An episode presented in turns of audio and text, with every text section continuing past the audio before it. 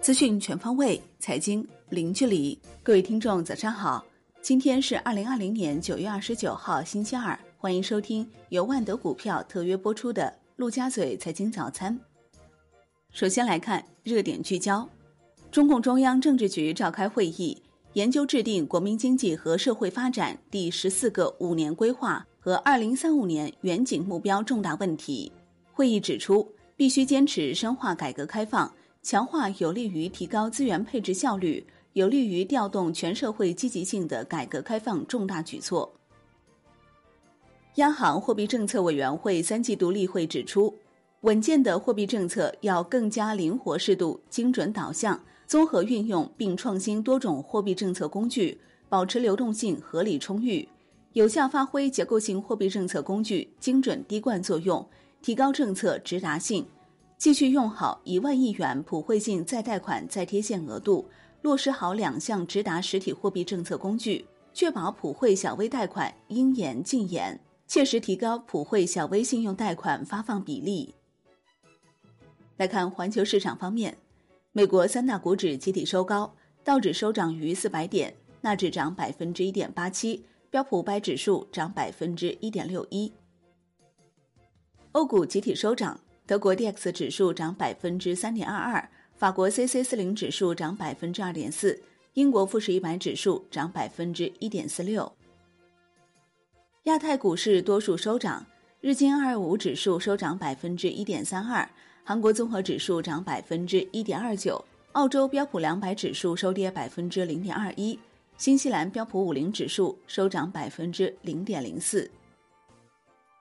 国际油价集体走高。New Max 原油期货收涨百分之零点八，报四十点五七美元每桶；布油涨百分之一点一一，报四十二点八八美元每桶。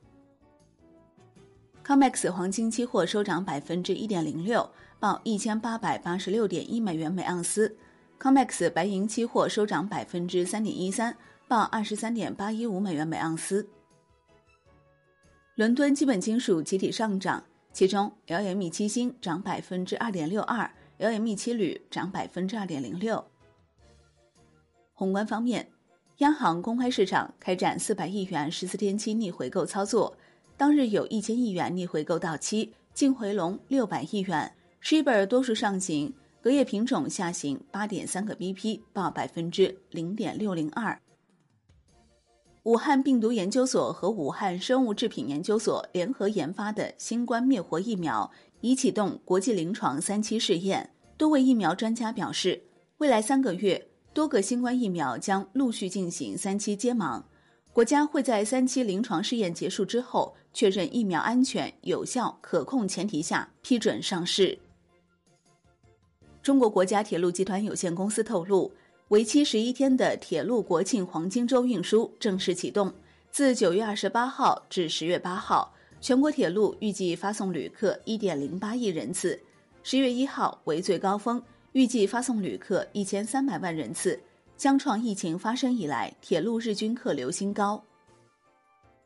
中国企业家协会发布二零二零中国战略性新兴产业领军企业一百强排行榜，榜单显示，华为以八千五百八十八亿的战略性新兴业务收入排名第一名。前五名中还包括三大运营商和苏宁。国内股市方面，上证指数收跌百分之零点零六，创业板指跌百分之零点七五，创业板综指跌百分之一点二六，深证成指跌百分之零点四二，科创五零跌百分之一点八四，万德全 A 跌百分之零点四九，成交五千二百三十二亿元，较上日继续缩量。北向资金全天净卖出十点七九亿元。连续六日净流出，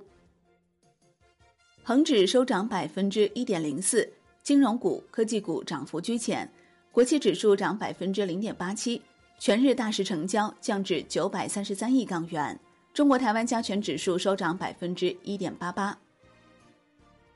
深圳通和北股交举办北京四板市场基于区块链的登记托管系统上线仪式，证监会信息中心相关负责人表示。证监会非常重视区块链技术在区域股权市场的创新应用，积极组织推进相关建设试点工作。深交所相关负责人表示，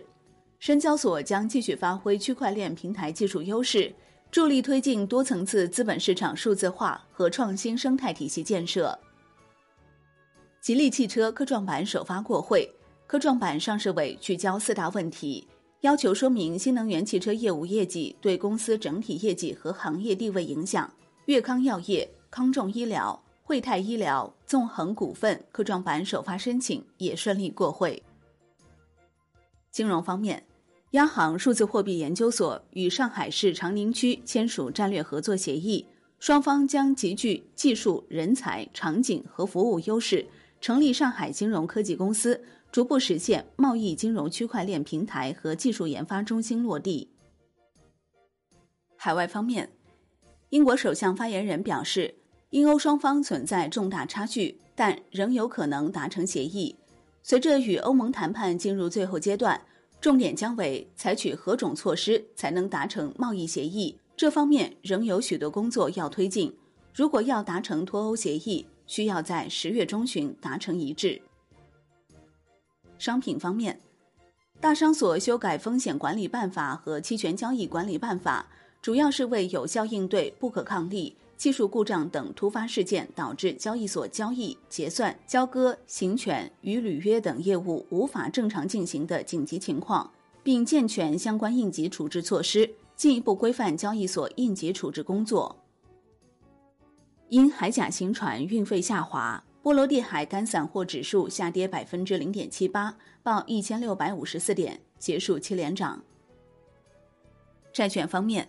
央行公告称。为提高银行永续债市场流动性，支持银行发行永续债补充资本，九月二十八号开展二零二零年第九期央行票据互换操作，本期操作量为五十亿元，期限三个月，面向公开市场业务一级交易商进行固定费率数量招标，费率为百分之零点一。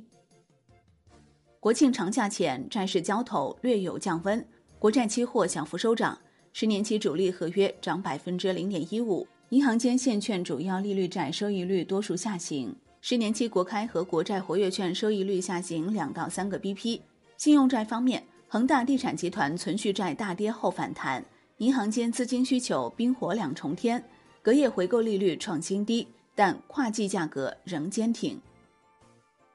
外汇方面，在岸人民币兑美元十六点三十分收盘报六点八二零九。较上一交易日贬七个基点，成交量三百零九点一三亿美元。